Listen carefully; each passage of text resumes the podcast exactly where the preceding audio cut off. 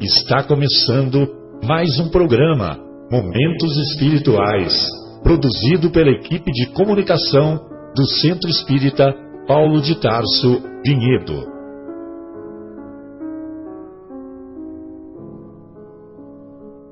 Se guardas contigo o estigma do sofrimento, indagando pela solução dos velhos problemas do ser e da dor, se percebes a nuvem que prenuncia a tormenta e o vórtice traiçoeiro das ondas em que navegas, vem conosco, estudemos a rota de nossa multimilenar romagem no tempo, para sentirmos o calor da flama de nosso próprio espírito a palpitar, imorredouro na eternidade, e acendendo o lume da esperança, perseveremos juntos em exaltação de alegria que Deus, o Pai de infinita bondade, nos traçou a divina destinação para além das estrelas. Acabou sendo atropelado gravemente e foi e teve como consequência a, a morte do corpo físico. Pois bem, no exemplo que estamos dando, a, esta, este observador salvou a criança. Ele sabia do risco que ele poderia morrer, mas ele colocou em primeiro plano a a vida daquela criança que não sabia exatamente o que fazia ao atravessar a rua de maneira despreparada. Então, o observador salvou a criança, mas teve sua vida ceifada. Aos olhos de Deus, evidentemente, não se trata de suicídio, porque o observador teve como objetivo principal salvar a vida daquela criança. E, infelizmente, acabou culminando que a sua vida foi ceifada.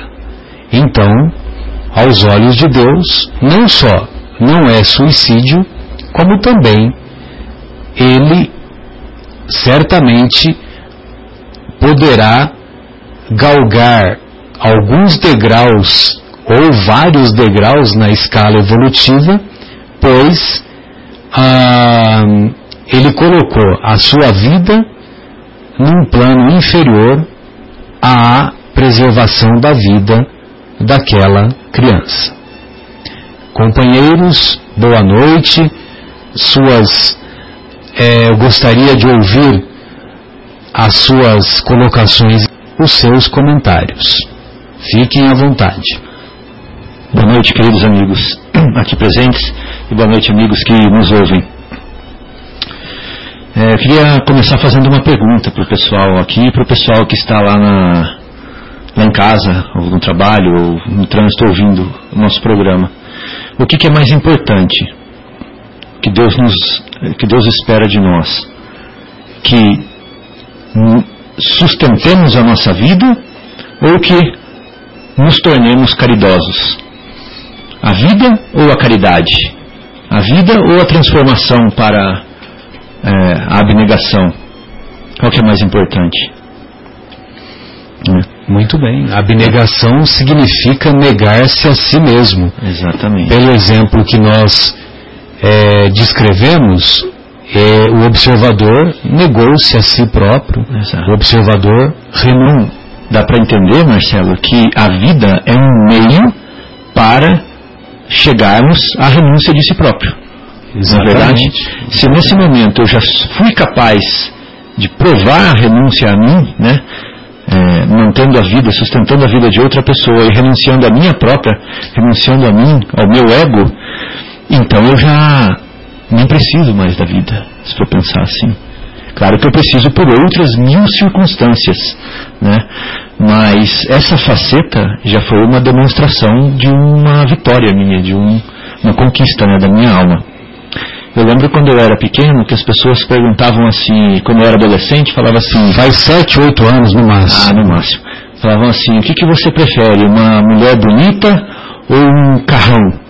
Eu falava assim, ah, eu prefiro o carrão. Né? Porque com o carrão eu ia conseguir a mulher bonita. então, aqui é a mesma coisa. A vida. Banheiros. A vida... O Fábio é do interior de Minas. E isso que ele falou é uma realidade, porque eu também sou do interior do estado de São Paulo. E, e, esse comentário é um comentário trivial. E todos pensavam e agiam dessa maneira. Então, então, nesse caso, fazendo uma comparação edificante, né, Marcos? A vida ela é um meio para você chegar na abnegação. Muito bem. Marcos, fique à vontade, gostaríamos de ouvi-lo. Boa noite, Marcelo. Boa noite, Guilherme. Boa noite, Fábio. É, boa noite, ouvintes, aqueles que estão em casa. Muito bonita, viu, Fábio, essa tua comparação, essa tua colocação, porque na realidade é isso mesmo, né? Eu, não, eu nunca tinha pensado sobre essa ótica de que qual é a finalidade né, da vida, né? E a finalidade da vida é bem essa. É você subir, subir degraus na, na escala evolutiva a fim de que em algum momento você passe a pensar muito menos no eu e mais no nós, né? Então, é, veja que é, planetas muito mais evoluídos do que os nossos, né? Eles têm foco no, na coletividade, o foco no outro, né? o foco na empatia, em vez do, da, do egoísmo, do egocentrismo. Né? Então, nesse caso que você colocou, o que, que é mais importante, a vida ou, ou a, a, a, abnegação? Então, eu vejo que nesse sentido, o, o objetivo de vida dessa pessoa, que, que no caso que o Marcelo exemplificou, né? apenas um dos tantos exemplos que nós podemos dar, ela realmente deu a sua vida em favor de outrem. Né? Talvez num ato é, sem, muito, sem muita reflexão, senão não, nem daria tempo, né? mas ele seguiu o seu instinto, e o seu instinto foi de preservação de um outro ser humano, e isso é muito louvável. E a única coisa que o Kardec coloca aí, como uma explicação final, e os próprios espíritos, eles dizem, olha, mas cuidado, veja se quando você fizer esse ato, lá no fundinho, bem no fundo, não tem um pensamento em si. Nesse caso que o Marcelo exemplificou, não. Fica claro, né, que você salvou uma criança, né? Né? Agora, sei lá, não cabe dar um pensar num outro exemplo, deixamos que cada um pense, né? Mas aquele que tira a própria vida e no fundo né, tava, tinha alguma intenção é, própria, oculta, né? oculta né, ele acaba invalidando todo o processo. Né?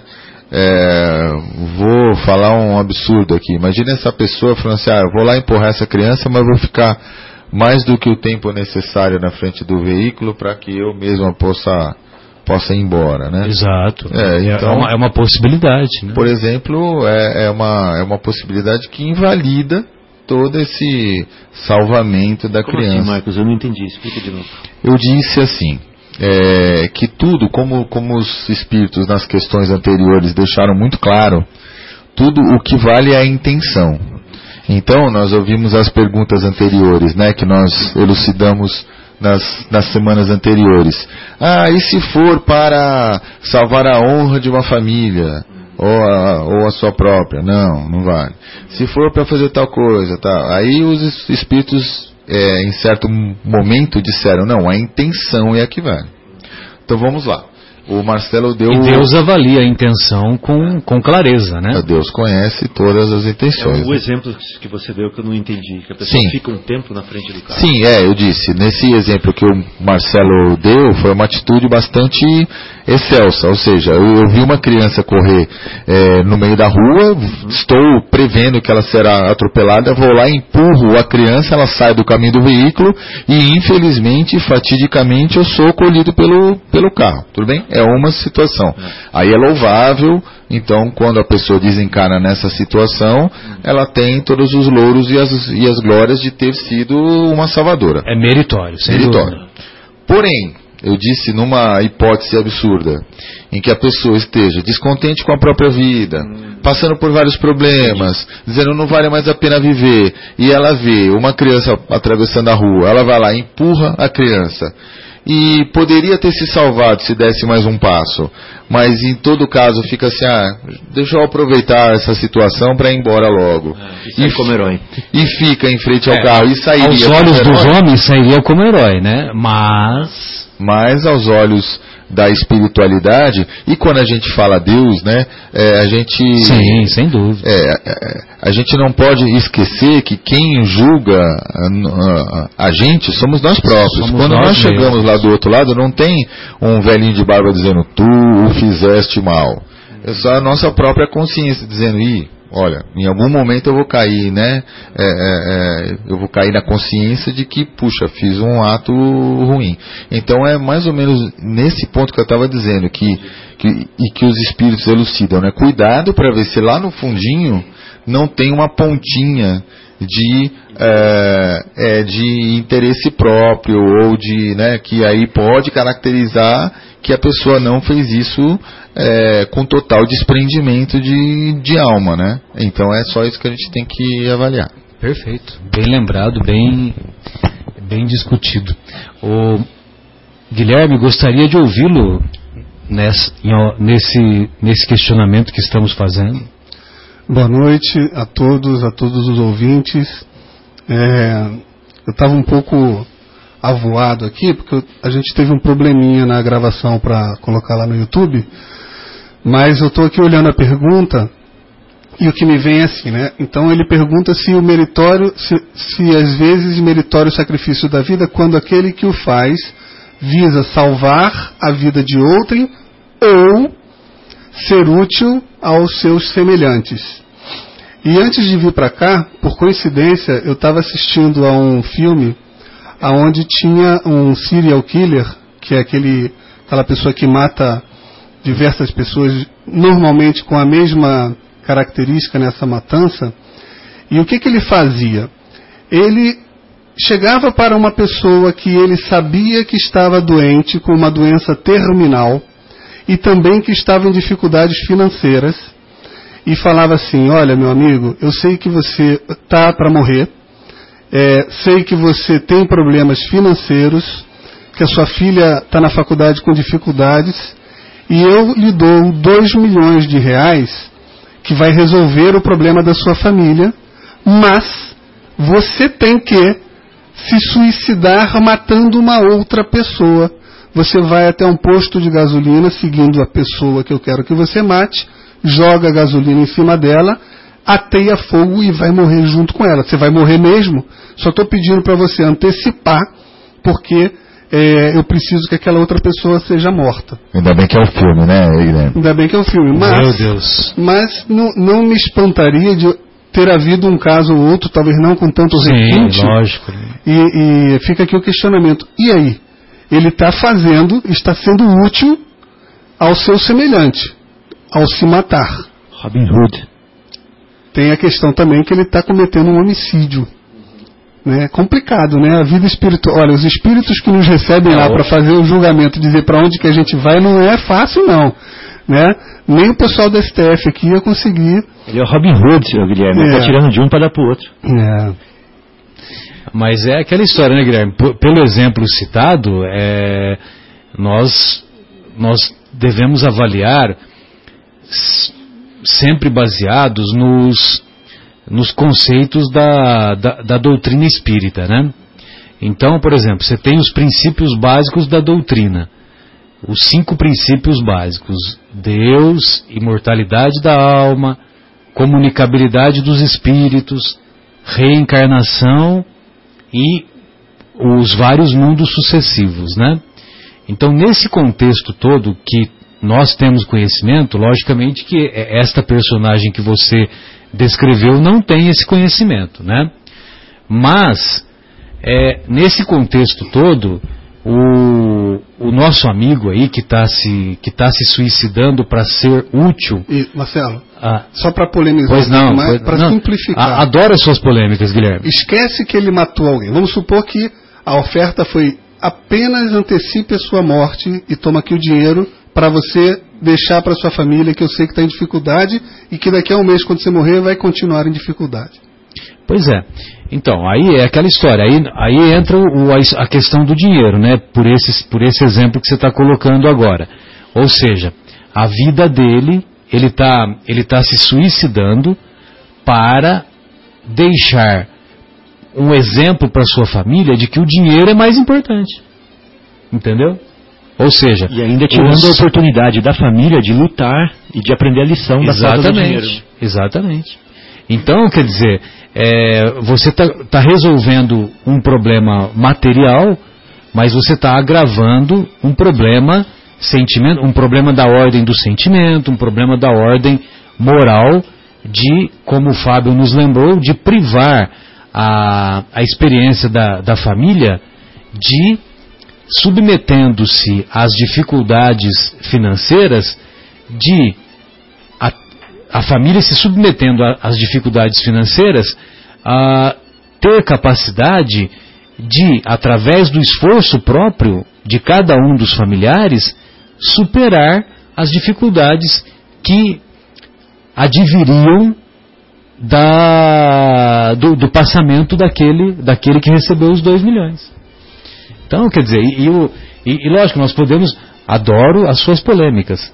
Ah, no, no, nós, nós poderíamos fazer outros questionamentos ainda, mesmo de acordo com o, o, o filme que você citou, do serial killer, que, que o objetivo dele era matar a outra pessoa que do meu ponto de vista é pior ainda, né? Sim, sim. É pior ainda. Né? É, é o que veio na cabeça ah, aqui, não é? Não, eu achei maravilhoso. Eu achei. Eu... Adoro. I love trouble. Adoro, adoro problemas do, do Guilherme. Eu tenho aqui em minhas mãos o Evangelho segundo o Espiritismo. Na ausência da Sônia, eu vou ser o. Eu vou ser o, o portador aqui do, do Evangelho. Do Evangelho. Tem aqui em minhas mãos e no capítulo.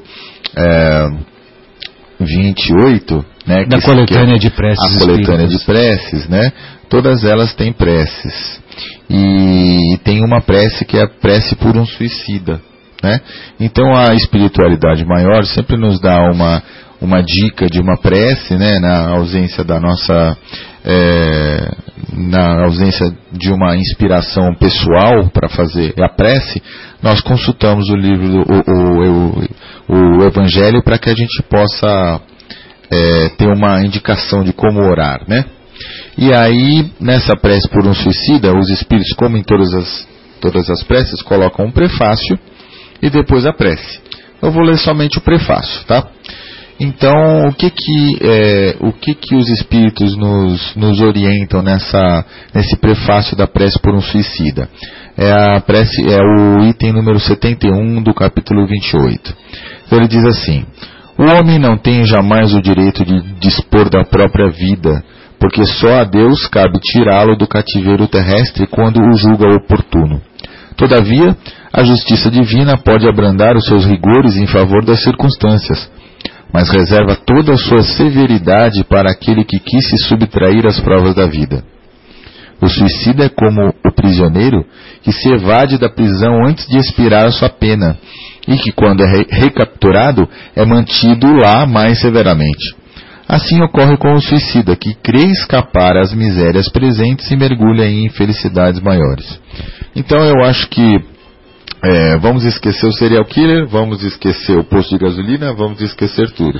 Vamos lembrar apenas que este homem estava doente, né, num, num processo terminal.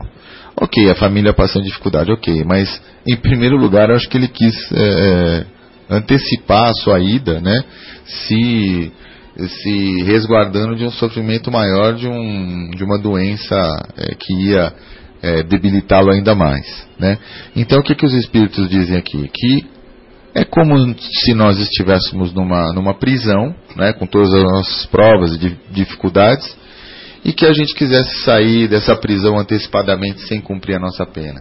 Nós vamos ser recapturados e vamos ter uma pena mais agravada. Então, esta pessoa, para, né, supostamente, aí é um, é um item de Hollywood, mas vamos comentar, ela supostamente está fazendo o quê? Um, saindo antecipadamente da própria dor. Sem dúvida. Né? Dois, eliminando a prova e a expiação da família que talvez devesse passar por isso. três é, cometendo um, um ato um ato de é, é, é, é, infeliz contra a vida de, um, de, um, de uma terceira pessoa. Quatro, danificando propriedade pública, tocando fogo num, num, num posto de gasolina. Cinco, seis, É, sete, aí se chamar o é. advogado, então, o advogado vai listar. Então, é uma série de erros, né? Mas assim, a- dizem que a vida imita a arte. Eu não, eu não duvido que, que existam casos até piores do que esse. Mas o que nós temos que ter em mente é que é, tudo vai da nossa intenção. e Sem a nossa dúvida. intenção nunca pode ser a de tirar a própria vida ou a de outra. Sem Fábio, dúvida. é, o Fábio colocou esse número 2 que você colocou, que é justamente não deixar a família passar pela expiação, eventualmente, é, eu acho que é um ponto super válido. E o 1 um que você colocou, que é o, o fato dele estar também deixando, tentando antecipar e deixando. E agora me veio também na cabeça, eu adoro o filme e, e é bom que a gente, às vezes o filme ajuda a ilustrar o que, que a gente quer com Não assistam os filmes do Guilherme antes de dormir. vocês, já, vocês sabem quem, quem foi a Ron Woodf- Woodruff? Von- Ron Woodruff, até é difícil de falar. É, também essa semana eu assisti um, um filme chamado Dallas Buyers Club, que conta a história de Ron Woodruff, que lá no ano de 1985 foi diagnosticado com AIDS HIV. e foi dado 30 dias de vida para ele. Não, e o, o- o ator que, que interpretou essa personagem é, é casado com uma brasileira, que eu esqueci o nome dele agora. É Matthew McConaughey. É, é isso aí mesmo, é difícil falar o sobrenome. Isso. E ele ganhou o Oscar, né? Por esse Ganhou filme. o Oscar, emagreceu 30 quilos para poder fazer o personagem. O filme é brilhante, É eu brilhante. o filme. é. E justamente o que, que acontece? Você vê, ele tinha 30 dias de vida, seria um excelente candidato para pegar 2 milhões e morrer antes, né? Só que ele não se conformou com aquilo, lutou com aquilo e foi por causa dele que o AZT foi ajustado no tratamento da AIDS e o famoso coquetel com todas as outras vitaminas que englobam o coquetel foi desenvolvido porque ele fundou um clube de compras até então naquela época ilegal, onde ele vendia essas, entre aspas, drogas para os aidéticos e eles viviam muito mais. E não só com o tratamento do AZT, que do jeito que estava lá em 85 era muito pesado. Esse homem viveu oito anos depois de ter sido diagnosticado com AIDS. Então você vê aí uma excelente oportunidade, não só da expiação, mas olha quanta gente que ele ajudou, né? Hoje talvez o, o, o a AIDS tenha cura, ou pelo menos controle, por causa dele. Mas aí, Guilherme, aí não se trata de suicídio, né? Porque ele lutou contra Justo. a situação, né? Exatamente, uma- é que a gente está falando, que quando a gente. te- tá, Não, não, só, só para contextualizar o, o nosso tema, né? É isso que eu estou te dizendo. Né? Isso, isso mesmo. É, ele, como a gente diz, ele fez do limão uma limonada, né? Sem ele dúvida. pegou a dificuldade e criou uma, criou uma solução ótima, né? Que beneficiou quantos, quantas milhões de pessoas hoje, É né? isso aí. Pelo mundo. E numa fase inicial da doença, cuja fase os conhecimentos sobre a referida doença eram conhecimentos mínimos, né? Mínimos. Em 1985 ninguém Sem usava dúvida. preservativo. Imagina. Começando. A, a- a doença era tida só como doença de homossexual. Exato. Tanto que ele foi é, expulso do trabalho, os amigos se afastaram dele. Né? E ele, inclusive, também foi pesquisar nessa área para mostrar que não. Que às vezes por uma transfusão de sangue, às vezes por relação com uma mulher infectada e por todos os outros motivos ele também podia pegar. Perfeito, companheiros. Que maravilha, né? Quantas, quantos, quantas reflexões, né? E eu só gostaria de lembrar agora é, dois casos que, que me vêm à mente, ah, ainda dentro desse contexto, dentro desse contexto da, de fugir da expiação que o Guilherme nos colocou, ou seja, é, o- no caso do, que o Guilherme nos ilustrou, um homem oferece 2 milhões para resolver o problema da família. Então, os 2 milhões de dólares, a família não se verá diante das privações materiais. Ou seja, ela, ela não vai passar por aquela aprovação. E, e eu me lembro, até cito com frequência, o caso, o famoso caso Silveira, né? que, é, que é relatado lá na obra Nosso Lar, do André Luiz. E o, e o Silveira ah, tinha uma dívida alta com o pai do André Luiz e quando, quando chegou o prazo de pagar essa dívida, o Silveira havia, havia adoecido, não podia trabalhar e, logicamente, que ele não conseguiu juntar o dinheiro necessário para quitar a dívida com o pai do André Luiz. Isso tudo quando o André Luiz ainda estava encarnado. Aí o, André Luiz não teve dúvida, né? O pai discutiu o caso lá na família e o, o André Luiz falou: não, pai, tem que, tem que, tem que fazer cumprir a lei. Se ele não tem o dinheiro, se ele não tem o dinheiro para pagar a dívida, é ele que fique sem os seus bens, né? Que é o que se fazia na época lá no, no Rio de Janeiro, no início do século XX. Muito bem. Aí o, o Silveira acabou a, acabou a família do Silveira acabou sendo despejada e foi morar em outro local, em local ignorado. E era uma cena muito triste. Ficou uma cena marcada na retina espiritual do André Luiz, ele fala depois, porque até o piano que a família tanto gostava teve que ser dado como parte do pagamento. Pois bem, chegando lá no, no, na colônia espiritual Nosso Lar, o André Luiz reconhece o Silveira. Reconhece o Silveira e, e ele vai pedir a ajuda da, da, da Narcisa, que era uma amiga espiritual, uma, uma amiga que ele havia feito, uma amizade que ele havia feito lá na colônia espiritual Nosso Lar. E a Narcisa fala: Olha, é, de, de acordo com tudo isso que você está me contando, você não deve desperdiçar a oportunidade de pedir perdão. Se você hoje observa com outros olhos, com olhos espirituais, eu acho que você tem que procurar o Silveira e pedir perdão para ele.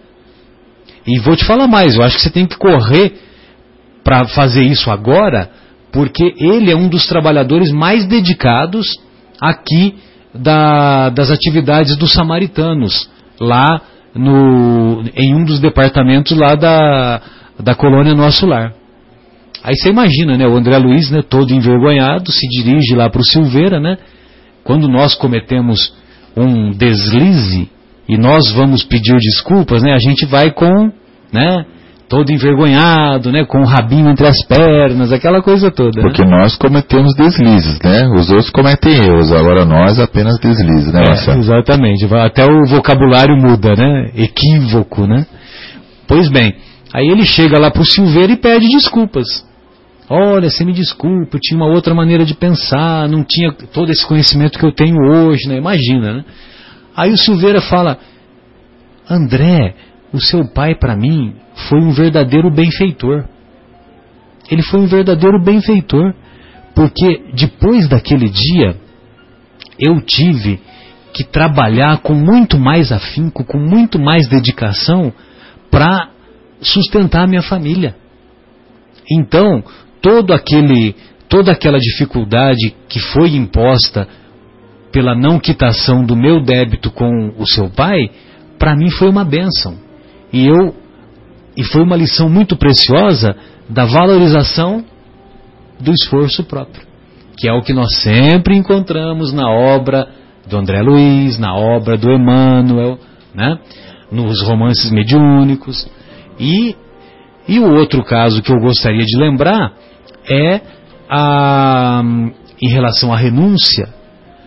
É, inclusive tem um romance mediúnico que se chama Renúncia mas embora realmente a personagem principal é, dá demonstrações de uma espiritualidade muito, muito elevada que nós estamos há anos-luz de atingir, ah, mas o que eu queria me referir é o que ocorre lá em dois, no romance mediúnico há dois mil anos, quando a Lívia, esposa do, do, do, do orgulhoso senador romano Públio Lentulus, a Lívia, ela troca as suas vestes de patrícia romana com a escrava Ana. E a escrava Ana é libertada, é libertada e ela, com as vestes de escrava, entra no circo romano quando ocorreu, quando começou a ocorrer a, as primeiras a, as primeiras perseguições, os primeiros morticínios dos, dos primeiros cristãos, né? Exatamente os primeiros, né? Tanto é que foi, é, foi um pouco antes de Nero colocar fogo em Roma, né? Colocar fogo literalmente mesmo. É, é, é, o literalmente que a gente usa jogar dos leões, né? Que... Exato, foi naquela época lá. Bem, é, pra, antes de, de nós prosseguirmos, o Guilherme, acho que valeria a pena nós fazermos uma pausa musical e em seguida e em seguida nós daremos continuidade. Pode ser? Pode ser. Vamos ouvir então Sem Eira Nem Beira, cantada pelo padre Zezinho.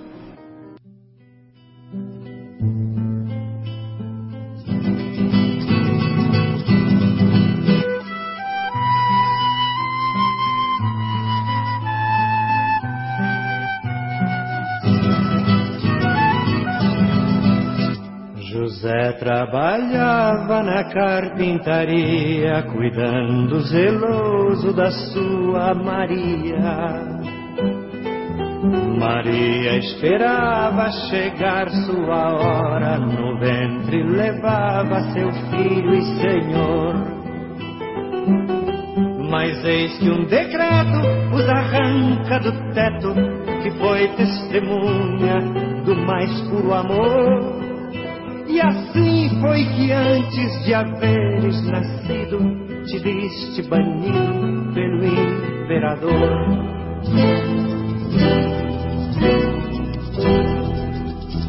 Por longas estradas que ainda não vias, sem eira nem beira, calado seguias.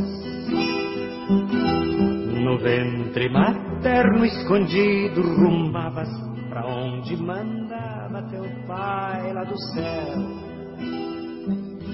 Mas eis que em Belém não encontras morada, Maria cansada não pôde esperar. E assim tu nasceste mirando as estrelas no ventre da terra e distante do lar.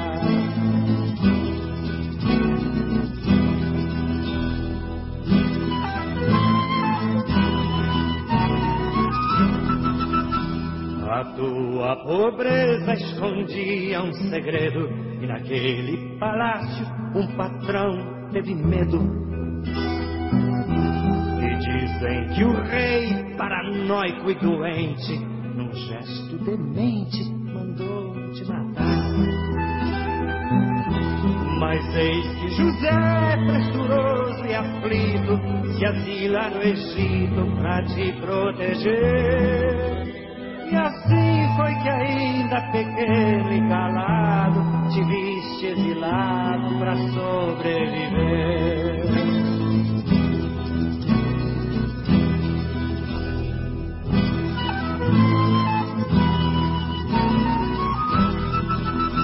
Voltaste do exílio para a Galileia e o filho do rei governava a Judéia. Na carpintaria da casa de aldeia não representavas perigo nenhum. José e Maria te viram crescendo e era ali um por todos e todos por um.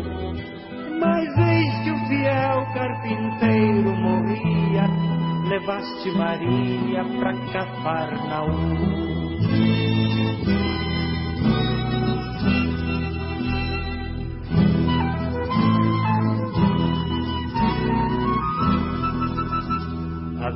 Vida era dura, passavam os dias, o tempo chegara e de casa partias. Alguém perguntou-te em que lado moravas, disseste em resposta o que dizem milhões. Se queres saber o caminho que eu traço acompanha meu passo em ver e sentir. As aves do céu e as raposas têm casa, mas eu nem sequer tenho aonde dormir.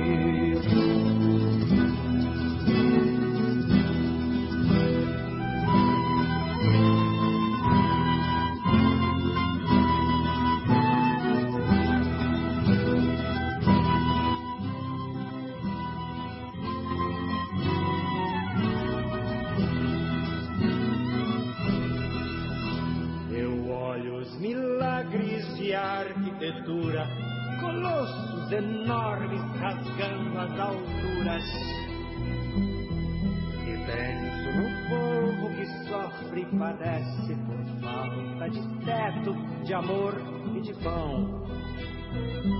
E leio o decreto que o tira do teto, porque não pagou seu patrão e credor. E tu que já foste pisado, esmagado, exilado e humilhado. Liberta teu povo, liberta, Senhor. Tu que já foste pisado, esmagado, exilado e humilhado, liberta teu povo.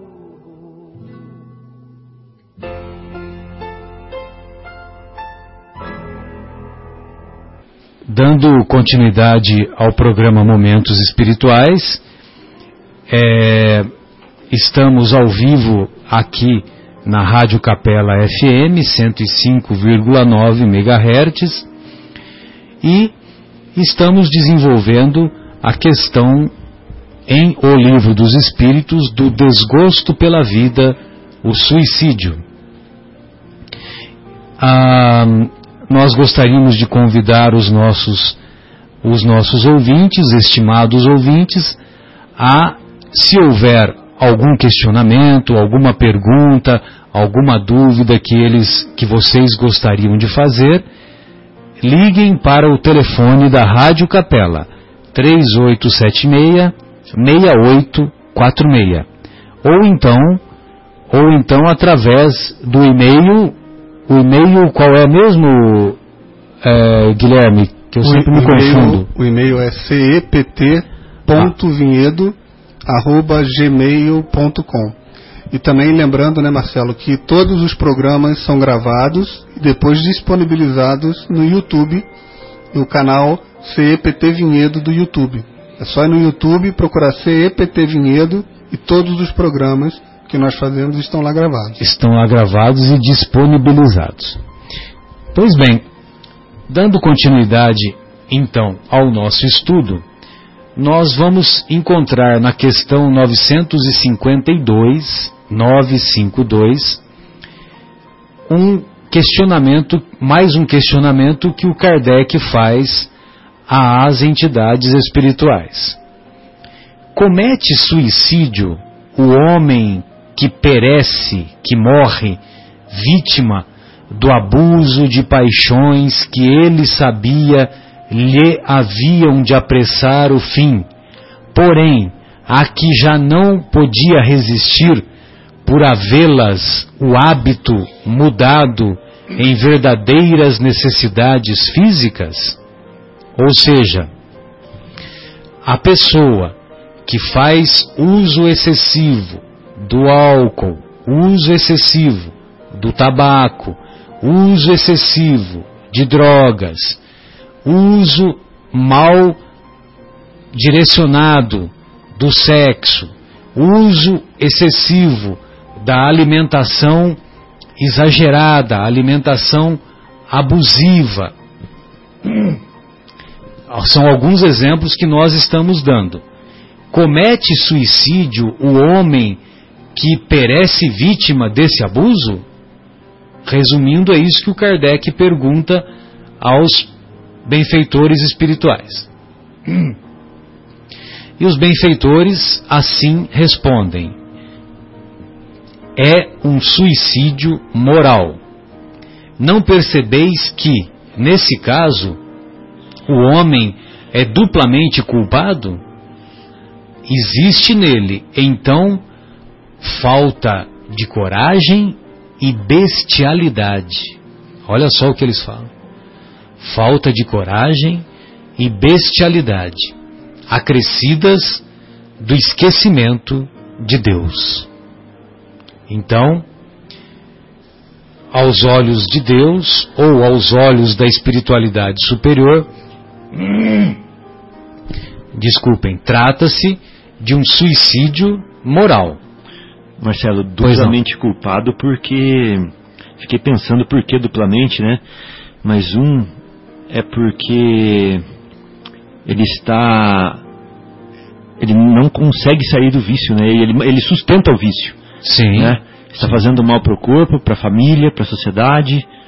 E, e, o duplo vem porque ele está é, se suicidando. A compulsão, né? Ele Ah. não consegue mais sair Ah, do envolvimento da compulsão.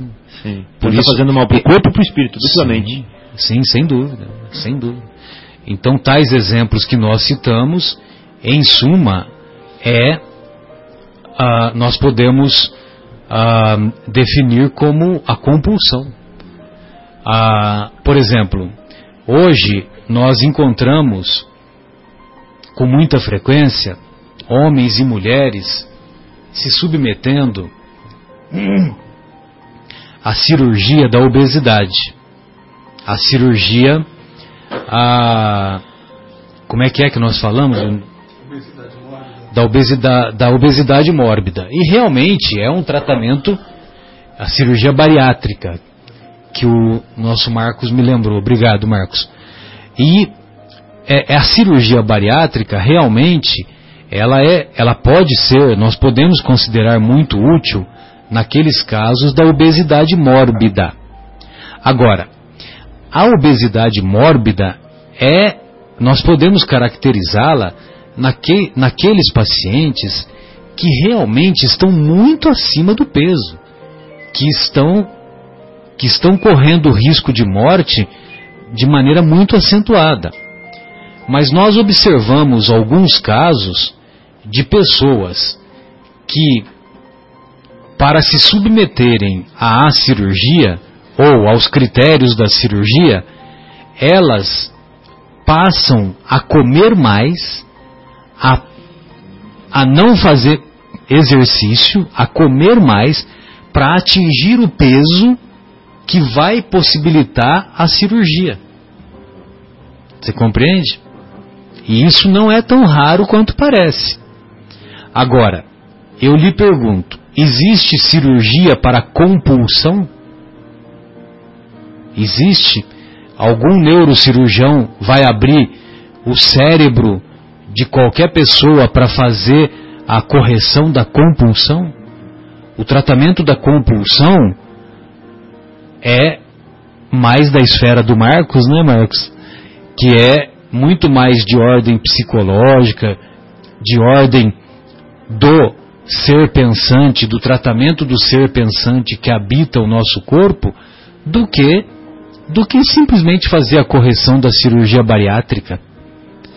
Então, há muitas dessas pessoas, e, e hoje nós vemos isso com muita frequência, muita frequência, embora nós acreditamos que as equipes que promovem essas cirurgias, é trata-se de equipe multidisciplinar. Tem, tem psicólogo, tem psiquiátrica, tem o cirurgião, tem a nutricionista, enfim, o paciente passa por toda uma série de, de profissionais para se submeter ao, à cirurgia corretiva. Porém, nós observamos que muitas vezes falta o conhecimento de que trata-se de uma troca de doença. Ou seja, você vai trocar a, uma, uma doença que é grave, que é a obesidade, por outra doença grave, que é a desnutrição. Porque quando você tira uma alta porcentagem do estômago, muitos nutrientes, muitas vitaminas que eram produzidas é, eram produzidas pelo estômago deixam de ser produzidos. Ah, mas aí eu vou tomar a vitamina depois da cirurgia e a vitamina o complexo vitamínico, né? E o complexo vitamínico vai, é, vai ser, uh, vai, vai suprir as minhas necessidades. Só que não é a mesma coisa. Uma coisa é o complexo vitamínico criado pelo homem, que tem o seu mérito. E outra coisa são as vitaminas que os engenheiros siderais fizeram ou foram capazes de, de elaborar quando da construção do corpo humano maravilhoso que, que, que nós vemos deta os detalhes do funcionamento em cada célula, em cada órgão, em cada tecido. A diferença entre a vitamina que você toma e a que você come, né? Exatamente. Então, é, nós gostaríamos de fazer essa reflexão, porque, lógico que é, trata-se de um suicídio, de um suicídio às vezes é um suicídio inconsciente se aquela, se aquela paciente, não, aquele paciente não tem esse conhecimento. Mas pode ser também, como o, os benfeitores colocam, pode, pode ser também uma falta de coragem, porque não tem a coragem de enfrentar a compulsão, né? e aí nós vamos enumerar não só a compulsão pelos alimentos, como pelas drogas, pelo cigarro, pelo, pela bebida, e também, uma vez que a pessoa tem esse conhecimento, aí é falta de inteligência. Por isso que ele usa o termo bestialidade. Pois não, Marcos, gostaria de ouvi-lo, desculpe.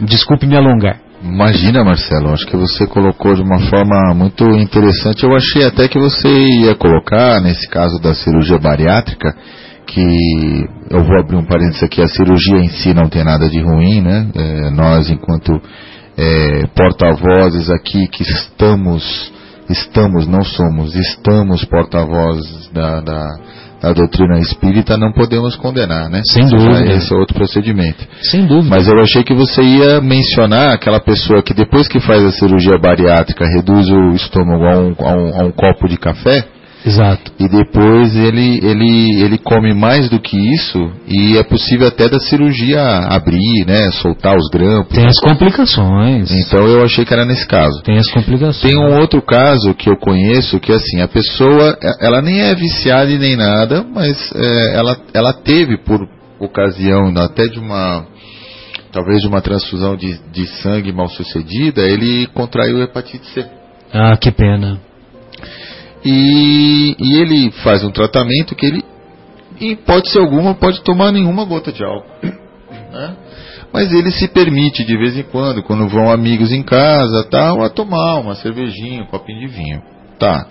O médico dele já disse, olha, não faça isso, porque o seu fígado vai virar gelatina, entendeu? E você vai a óbito. E vira mesmo. Né? E ele fala, não, só um copinho de cerveja não faz mal.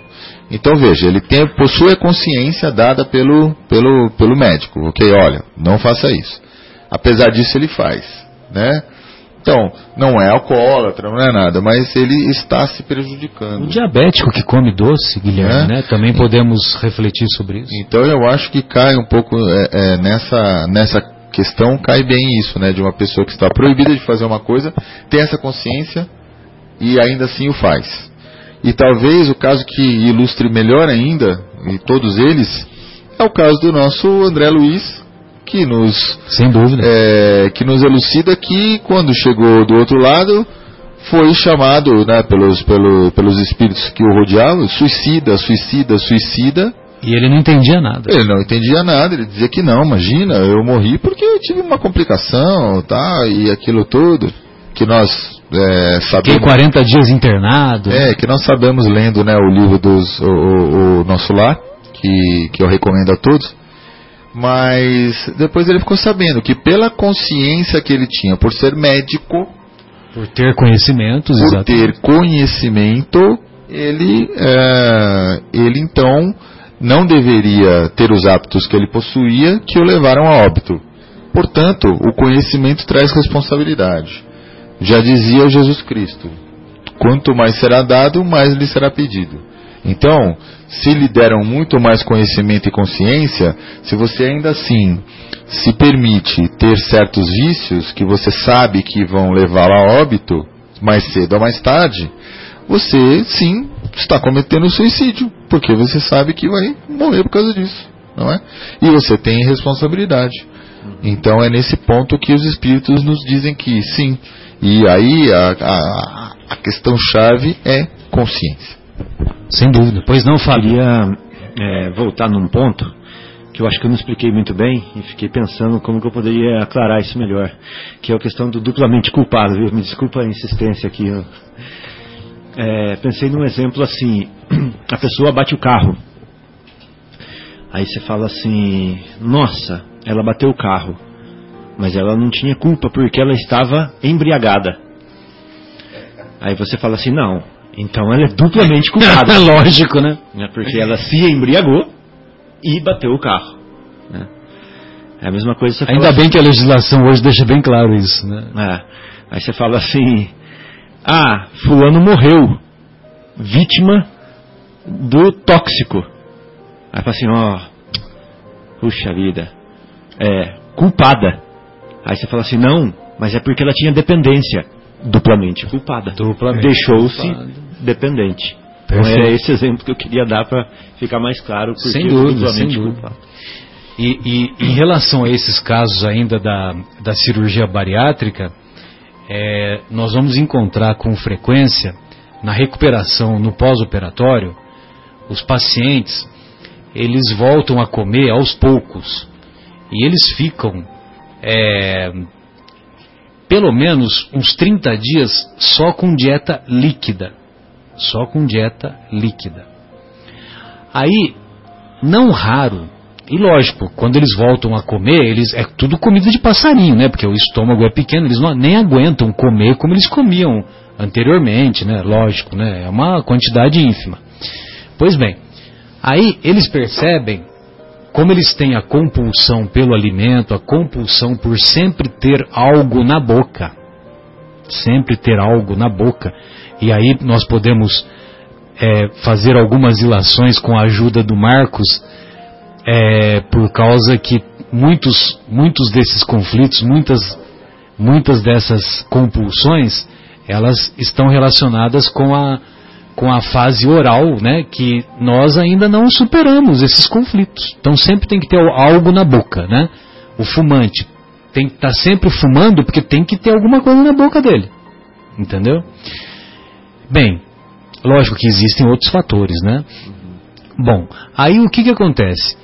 Esse paciente no pós-operatório ele começa a tomar líquido. Aí ele percebe que algumas bebidas alcoólicas ele pode fazer uso sem, sem maiores problemas. Aí, além da recuperação, além de toda essa problemática de trocar uma doença grave por outra doença grave, né, que é a obesidade pela desnutrição, muitos pacientes, inclusive pacientes do sexo feminino que nem, nem eram afins com a bebida alcoólica, acabaram enveredando pelo alcoolismo. Pelo alcoolismo no, no, no, no pós-operatório dessas cirurgias.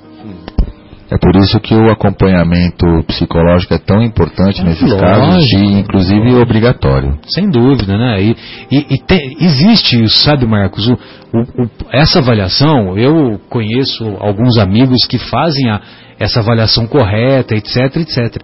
Mas tem algumas distorções pelo caminho e essas distorções depois a gente vai a gente vai chegar à conclusão que talvez não tenha feito uma avaliação como deveria ser feita, deveria ter sido adiada a cirurgia, ter esperado mais um pouco, ter feito um tratamento psicoterápico mais profundo, etc, etc. Guilherme, você gostaria de fazer algum comentário? Não, é só. é, até gostaria, mas é que eu estava lendo o A. você leu a 952, ela tem o A. Ah, sim, tem o A agora que, que, vai, nós... que vai falar de uma coisa Nós vamos bastante desdobrar. interessante que é do desespero, né? Sem dúvida, sem dúvida. Fique à vontade. Se- se- eu gostaria que você lesse, então. Muito bem. Então, é, a 952A, Kardec pergunta para o- os espíritos: será mais ou menos culpado do que o que tira a si mesmo a vida por desespero? E os espíritos respondem: é mais culpado porque tem tempo de refletir sobre o seu suicídio. Naquele que o faz instantaneamente, há muitas vezes uma espécie de desvairamento, que alguma coisa tem de loucura. O outro será muito mais punido por isso. Perdão, o outro será muito mais punido. Por isso que as penas são proporcionadas sempre à consciência que o culpado tem das faltas que comete. E aqui eu estava é, pensando também num filme, vocês vão me desculpar, hoje eu estou me sentindo Steven Spielberg aqui, tá? É, é um documentário que foi feito no ano de 2006. O que, que aconteceu? O documentário se chama A Ponte. É, ali na, na Europa é muito, é muito conhecida a Golden Gate, que é uma, uma ponte de onde muitas pessoas se suicidam. Golden Gate? Golden Gate é em São Francisco. Desculpa, é em São, é em São Francisco mesmo. Então é em São Francisco. Em São Francisco. Golden Gate. É, eu só, só transportei ela para a Europa. Vou então ela para os Estados Unidos.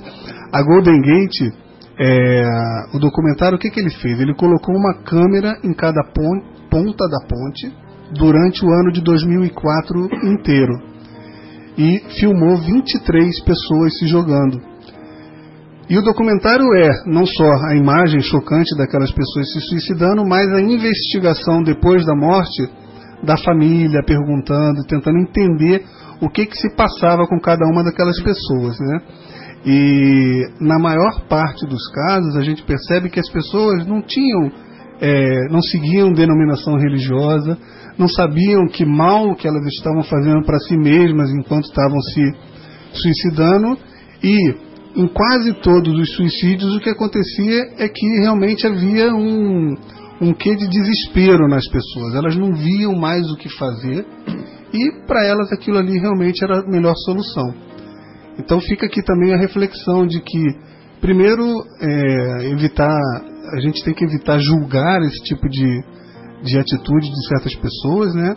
E também imaginar que, eventualmente, para elas que não tinham esse conhecimento todo, que talvez seja abrandada, talvez a pena do outro lado no mundo espiritual. O que, que vocês acham? Ah, sem dúvida, né, Guilherme? Eu, essa questão do, do, do, do desespero, da falta de Deus, da falta do conhecimento de Deus, da falta de uma é, de um vínculo religioso, é, isso tudo serve como atenuantes nesses casos, né?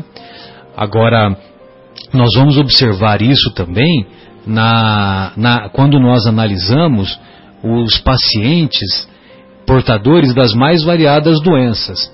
Então, por exemplo, eu trabalho muito com pacientes com câncer de mama.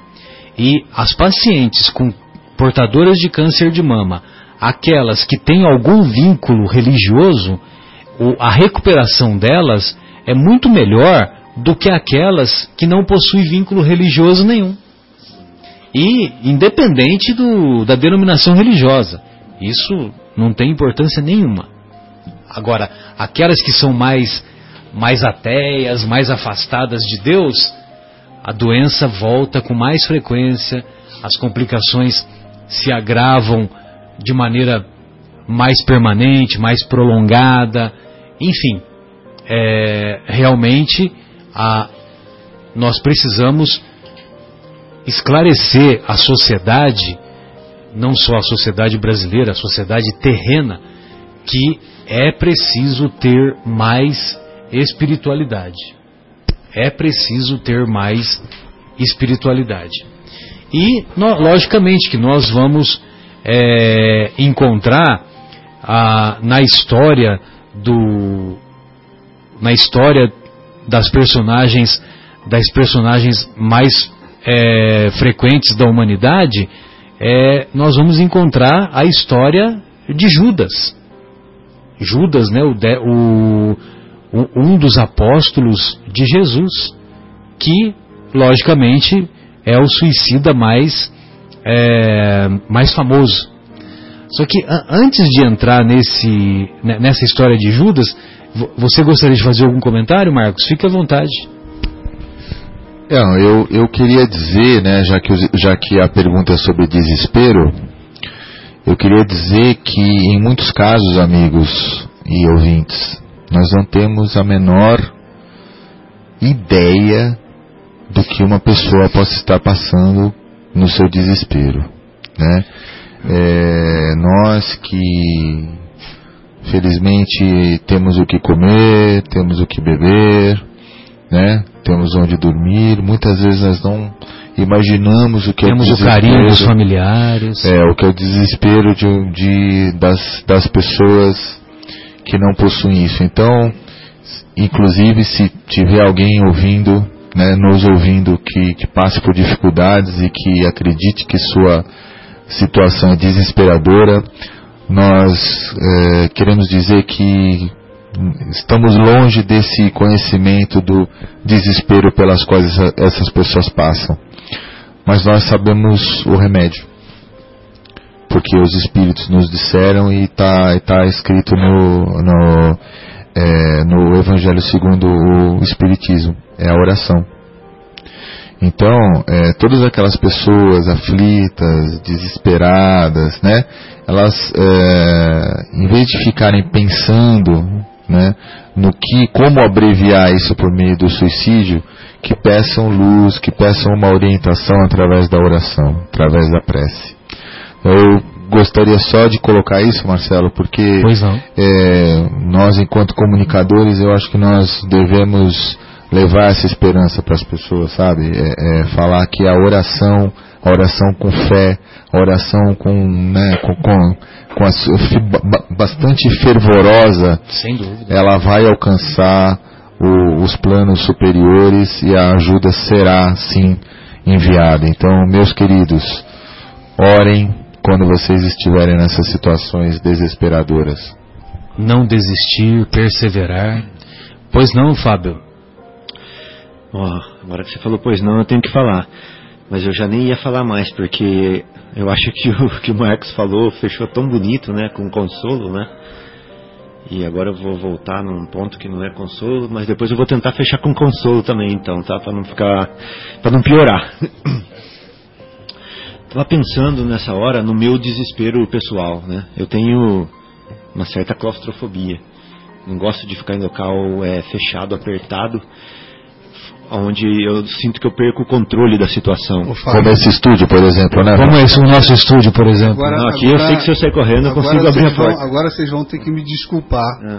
Eu vou querer que vocês estendam um pouco mais essa dissertação e conte o motivo é. dessa sua claustrofobia, que eu conheço e acho que vale a pena que todos conhecerem. É. A, a aversão aos ambientes fechados. Não, você está falando do Belo Horizonte, do carro, é isso mesmo, né? Não, isso, a, a, esse pânico, né, esse desespero, ele veio de, uma, de um excesso de pensar, de refletir e de falta de fé, até, sabe? De confiança, de entrega, de oração também, sabe, Marcos? Eu fiquei preso dentro de um carro, num, num congestionamento, um banco muito apertado, num golzinho mil, com a perna dobrada, com uma televisão gigantesca do meu lado e com a cabeça torta, porque o gol, a altura do gol era menor do que a altura da minha cabeça. E como começou a chover, é, muito forte, e o trânsito parou, não tinha como sair do carro simplesmente, que não tinha quatro portas, só tinha duas. E aí eu comecei a pensar, quanto tempo eu vou ficar aqui? O meu joelho está doendo, o meu pescoço está doendo está faltando ar no carro, eu acho que o trânsito não vai melhorar, a chuva não vai passar, eu estou ficando muito tempo aqui, eu não estou aguentando mais, está me dando desespero. Pelo jeito não tinha ar-condicionado. Tinha ar-condicionado, e aí para piorar eu pedi para o rapaz da frente para deixar eu sair do carro e ele não deixou. Então eu me vi preso ali para sempre. Gostei do para sempre. É, isso aí dentro do meu inferno pessoal, né, virou um para sempre aquilo ali. Então isso aí virou, é, criou, acho que uma, uma ferida, vamos dizer assim, no meu campo mental, um, um buraco né, na minha mente que eu não conseguia sair. E eu entrei em pânico. Aí, e aí eu praticamente o ameacei. Falei: olha, ou você abre essa porta agora, ou eu vou passar por cima de você. Então, a partir desse dia, eu percebo que eu tenho um certo, é, um certo controle né, da minha, do meu vamos dizer assim, da minha mente, porém, quando eu entro na zona de perigo, né, na zona muito próxima do buraco negro, aí eu caio ali é difícil sair. Aí não sou mais eu, aí é um, é um distúrbio de mim que está agindo nessa hora, né? Tem tratamento, né, Marcos, para isso? Tem, tem sim. Tem sim. E o, e o resultado é bom. Certo, sim. Então, é, é o seguinte, mas por que, que eu estou falando tudo isso? Muitos ouvintes vão se identificar, porque os pânicos é, são muito parecidos, né? Nesse desespero, nessa hora que você perde o controle da situação. E eu lembrei da situação de uma ressonância magnética, por exemplo. Se você Que vai é- fazer, que é semelhante, sem é, dúvida. Onde você tem que entrar é, praticamente imóvel, né? Amarrado num tubo para fazer um escaneamento do seu, do seu corpo para detectar alguma lesão, alguma coisa. E muitas pessoas têm um ato de desespero na hora do exame, que o exame é, é- é para o bem da pessoa, né? Eu estou fazendo um paralelo com a nossa vida e o desespero do tirar a vida. sim, sim. Então a pessoa, na hora que está fazendo o exame, que é uma coisa necessária e boa para ela, ela entra em desespero e cancela o exame. Ela se mexe, ela pede para sair e cancela o exame. Então o que, que vai acontecer? Ela precisa fazer esse exame porque senão as consequências podem ser muito piores depois. E aí o que, que a gente vai fazer? Vamos conversar com essa pessoa, né? Vamos fazer um tratamento com ela, uma preparação para ela para o próximo exame. A mesma coisa que os espíritos superiores fazem com a gente para a nossa reencarnação. Porque vamos passar por uma situação desesperadora, ou por várias, né? Ou a vida vai ser uma situação desesperadora. E para a gente não cancelar no meio do caminho, para a gente não sair do meio do caminho, a gente é preparado, a gente é trabalhado, a gente mesmo se trabalha também e vem para fazer, vamos dizer assim, esse exame da vida, né, e reencarna para fazer esse exame da vida. E aí a gente vai falhar ou não, né? Mas nesse caso, é, como os instrutores do lado de lá são é, realmente tutores dignos é, da imortalidade, né? São seres superiores. Eles não nos deixarão entrar no exame, né? Eles não nos deixarão entrar na situação se a gente não estiver preparado para ela. Se a gente tiver ombro fraco demais para a carga, né? Então daí daí advém a nossa falta, né? Do- de deixar o desespero tomar conta, uma vez que né, viemos com material, com bagagem suficiente para passar a prova. Uma coisa completamente diferente da gente vir despreparado, que não é o caso. Olha só, uma coisa tão importante que você falou, né? É, eu, eu fico maravilhado com os teus, com os teus casos, sabe? Que você coloca aqui, né? A tua, tua visão de mundo segundo as tuas próprias percepções e, e- e experiências. Isso é muito bonito. Mas você veja só, né, que você, é, naquele momento em que foi tomado pelo desespero de estar dentro do carro, né, é, nós perdemos noção de tempo e de espaço. Então vem aquele negócio do para sempre, É. né? E, e nunca esse, esse tipo de pensamento que é que está muito relacionado com o suicídio, né? O próprio Guilherme falou que o documentário foi pesquisar depois, né? Todas as famílias e o que que, que, que as pessoas pensavam. Elas não viam saída, não viam, achavam que era para sempre. Então nós somos espíritos eternos, né? É, não, não existe essa de sofrimento para sempre. Não existe desespero para sempre, desesperança para sempre. Então eu queria que aqueles que fossem assolados por esse sentimento, e o Marcelo disse: existe tratamento? Claro que tem tratamento. O tratamento mais imediato, é, o melhor do mundo e o gratuito é a oração. Sem dúvida. Então, a primeira coisa, estou tomado pelo desespero. Oração. Né? Qualquer oração que você conheça. Qualquer oração que você se identifique. Não há oração correta, não há oração errada. É aquela feita com o coração. Né? Então, é, é, e depois disso que você tiver um pouco mais aliviado pela oração, aí sim você pode pensar em outros tratamentos, em outras, em, em outras coisas. Mas é muito bonito isso de você dizer que foi tomado pelo desespero e, e é uma é uma tecla é, batida por todos os todos os suicidas, né? Que, que nós sabemos aqueles que que estão prestes a cometer isso e aqueles que foram para o lado de lá e deram a sua, os, os seus depoimentos. Então, a oração e parabéns pela, pela história, Fábio, maravilhosa. Meu, ele é de Minas.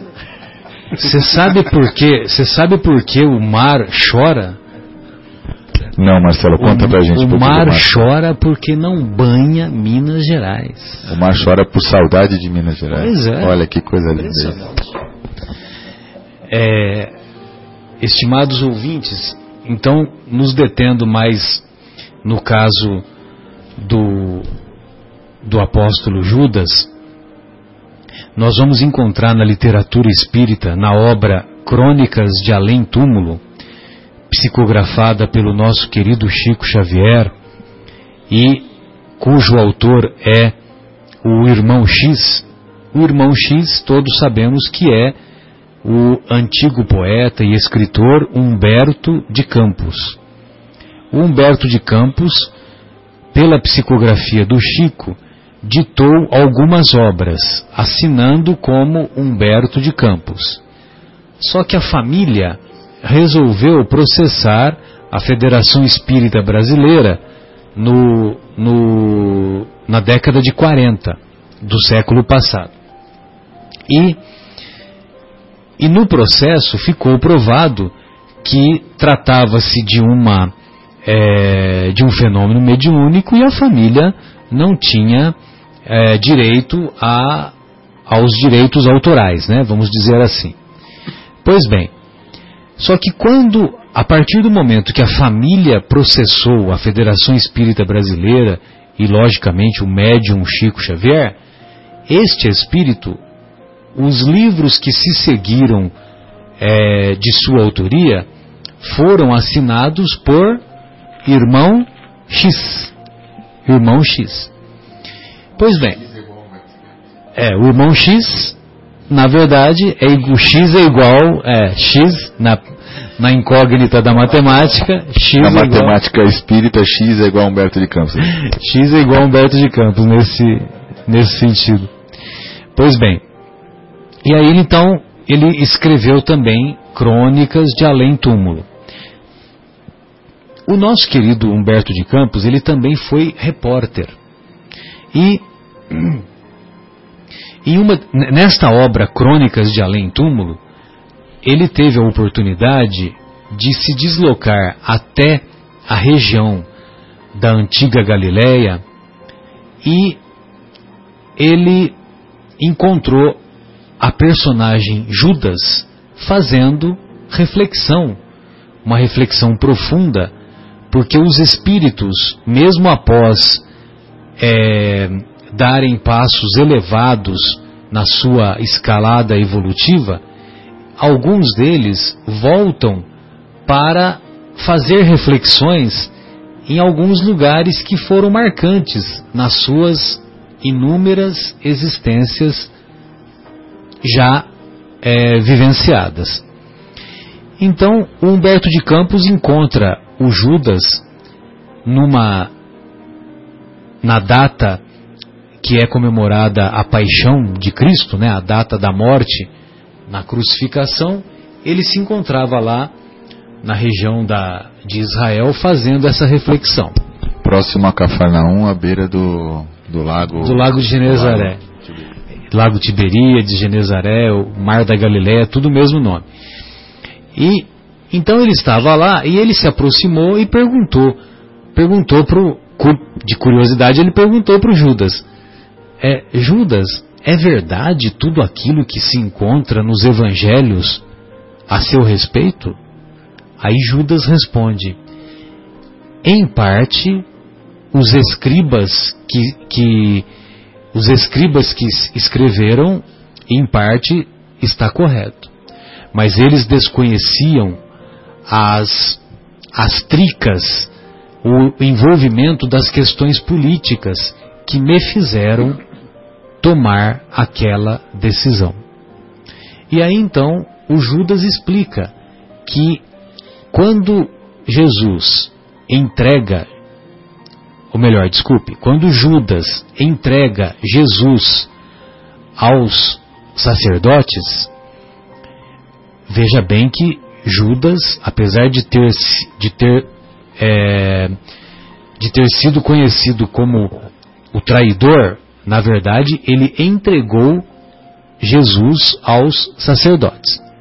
Então, quando ele entrega Jesus aos sacerdotes, o raciocínio dele era o seguinte: ele tinha tanta fé, tanta, tanto amor e tanta fé no, nos conhecimentos e no poder de Jesus, que na visão dele, quando ele, quando ele colocasse em confronto Jesus e o Império Romano, Jesus ia lançar mão de todos os seus exércitos, entre aspas, né?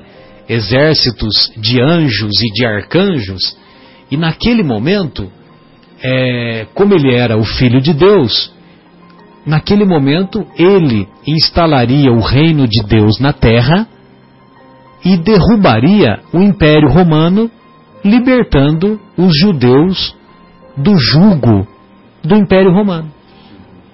Então, esta foi a intenção de Judas. Principalmente porque João Batista dizia que o reino de Deus estava próximo, né? Exatamente. João Batista havia falado tudo isso. Só que nós vamos encontrar, aí é que está o equívoco de Judas. Nós vamos encontrar que Jesus veio trazer o ensinamento espiritual. O reino de Deus está dentro de vós. Então, esse é que foi o grande equívoco de Judas. Por quê? Porque ele, ele ansiava pela mudança imediata do poder político lá da, do poder político que o povo de Israel sofria, uma vez que o povo sofria as injunções de ter um comando estrangeiro na sua própria terra. Que e que cobrava impostos altos. E que é, e que praticava uma série de injustiças. Pois bem, como como os desdobramentos da entrega de Jesus aos sacerdotes, os desdobramentos foram completamente diferentes daquilo que Judas havia imaginado e que ele percebeu que o mestre seria sacrificado, seria é, crucificado, ele não teve resistências, entrou em desespero e se suicidou. A vírgula no Evangelho é tudo. E Judas, vírgula, caindo em si, não teve resistências e se suicidou. Pedro, caindo em si, vírgula, chorou amargamente após negar o mestre que ele tanto amava por três vezes seguidas. Caindo em si, Maria Madalena tornou-se, tor, é, promoveu a grande transformação moral dentro de si própria e transformou-se naquele grande espírito e que mais tarde, segundo as tradições espirituais, teria reencarnado como Teresa de Ávila na Espanha. Por isso que a gente tropeça tanto nessa vida, né, Marcelo? Para ver se num desses tropeços a gente cai, né? Que a gente cai em si, né? Exatamente. E num determinado momento, o, o Humberto de Campos pergunta para o Judas, mas e aqui os, os 30 dinheiros? Aí o Judas fala, eu nunca me preocupei com os 30 dinheiros aquilo fazia parte da negociação, mas eu nunca me preocupei com aquilo. O, o que eu queria era promover o confronto de Jesus com o Império Romano. E eu achava que ele, Jesus, ia destruir o Império Romano e ia implantar o reino de Deus na terra a partir daquele momento. Uma nova administração, vamos dizer assim. Uma nova administração política, econômica, choque de gestão, etc. E que se a gente for analisar bem, praticamente todos os outros discípulos tinham o mesmo, cometeram o mesmo equívoco que Jesus. Sem dúvida! Porque eu, eu lembro que quando Jesus ofereceu a Pedro para implantar o reino de Deus ali, ele falou assim: Nossa, mas Cafarnaum tem tão poucas casas, né? E aí o outro discípulo falou assim: Não, mas a gente pode implantar ele em volta do lago inteiro tem muitas vilas, né? Então, todo mundo Você vê que era uma visão restrita, de uma né? certa forma que o reino de Deus era uma coisa material, Lógico. Né? Ia vir e transformar o mundo. Sem dúvida. E o Jesus adiou isso, essa explicação prazerosamente. Né? Um dia eles vão entender um dia eles é vão entender. de Deus. É, e nós até hoje estamos tentando entender. É. Pois bem, e a outra reflexão que vale a pena é que Judas foi um dos doze apóstolos. Se Jesus o escolheu, é porque ele possui ou possuía mérito. Jesus não escolheu Judas à toa. Era uma grande alma. É, é um grande espírito. Que hoje é luminoso. Equivocou-se naquele momento, mas se Jesus o escolheu é porque ele possuía méritos, né? E de acordo com as tradições, com as revelações espirituais que se seguiram, Judas teve algumas encarnações seguintes, como fazendo parte das primeiras comunidades cristãs, cujo cujo final em, em umas em algumas dessas existências ele acabou perecendo, acabou morrendo como mártir. Como mártir nas arenas, naquelas arenas da época. E, e ele avançou espiritualmente de, de maneira tão grandiosa que a última encarnação que nós temos notícia dele foi quando ele reencarnou na França por, é, no, no século 13, né, 1200 e alguma coisa, vivenciando o espírito de Joana d'Arc. Espírito de Joana d'Arc que foi muito importante naquele momento de promover a libertação da França do, da dominação inglesa. E é interessante que aquilo também foi uma sementinha para que a França tivesse outra trajetória diferente da trajetória inglesa e que possibilitasse mais tarde não só o iluminismo, como também a chegada do mestre de Lyon, o nosso querido Kardec, para que o Kardec pudesse ter as subsídios, é, ter os subsídios e as e as as questões ah, políticas, administrativas, culturais, né, uma vez que a França no século XIX era a capital cultural do mundo. Era a capital cultural do mundo. Tudo passava por Paris e arredores. É. Então, a, tudo aquilo é, teve toda essa trajetória que possibilitou esse, esse encaminhamento. Então vejam vocês que quando a gente analisa a- as coisas do alto, né, a trajetória do alto, a gente vê que parece que Deus não está fazendo nada, parece que Deus, pô, esse sofrimento todo, essa coisa toda, mas tudo tem uma, uma trajetória, tudo tem uma as coisas muito bem delineadas, né, Por isso que o desespero a gente tem que entender ele como passageiro, né? como passageiro. Porque veja só que aqui tudo tem jeito nessa vida, né? Que hoje Judas, um espírito iluminado, né? um espírito de luz, e nós imaginando aqui que ele ainda, né? Ele ainda eh, transita na- nas, na- nas nossas esferas inferiores, né? Sem dúvida. E- Marcos, ah, desculpa. Não, eu só queria lembrar uma, um pensamento do nosso querido poeta mineiro Carlos Drummond de Andrade, que diz que, em relação à questão do desespero, ele poeticamente fala assim: Foi atravessando os rigores do inverno que o tempo chegou à primavera. E o, o Divaldo sempre coloca em suas palestras que, que é importante nós não desanimarmos, nós não desistirmos, nós perseverarmos, por causa de que, se a noite é longa, existe a certeza de que o dia vai raiar. Que bonito. Sairemos da escuridão. Vamos colocar aqui um trechinho do Pinga Fogo, aonde Chico fala justamente de Judas, para a gente ouvir aqui o que, que o Chico tem a nos dizer a respeito de Judas. Aqui uma pergunta extra, eu havia encerrado, mas eu não posso deixar de fazê-la, isso em respeito ao telespectador, ao esforço do telespectador, que nos telefona nesta altura da noite, da cidade de Machado, lá no sul de Minas, Chico, para dizer que a imagem do Canal 4 está chegando lá como um cinema, estourando na cidade de Machado como um cinema. E ele pergunta a você, gostaria de saber se Judas foi um traidor ou fazia parte de um programa para salvar Jesus Cristo? Sinceramente, eu sou uma formiguinha diante de um processo que teve consequências tão grandes na história da humanidade.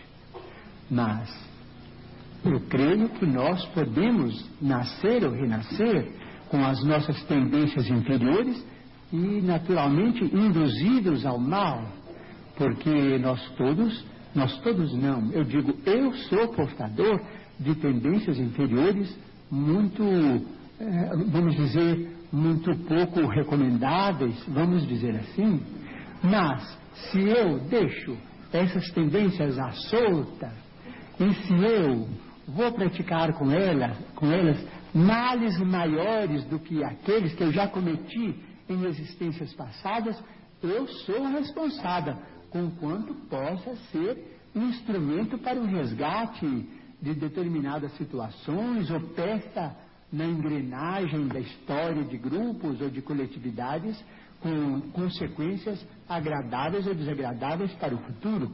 Individualmente, nós devemos pensar que nós temos determinadas tendências, vamos dizer, tentações, mas devemos resistir às tentações.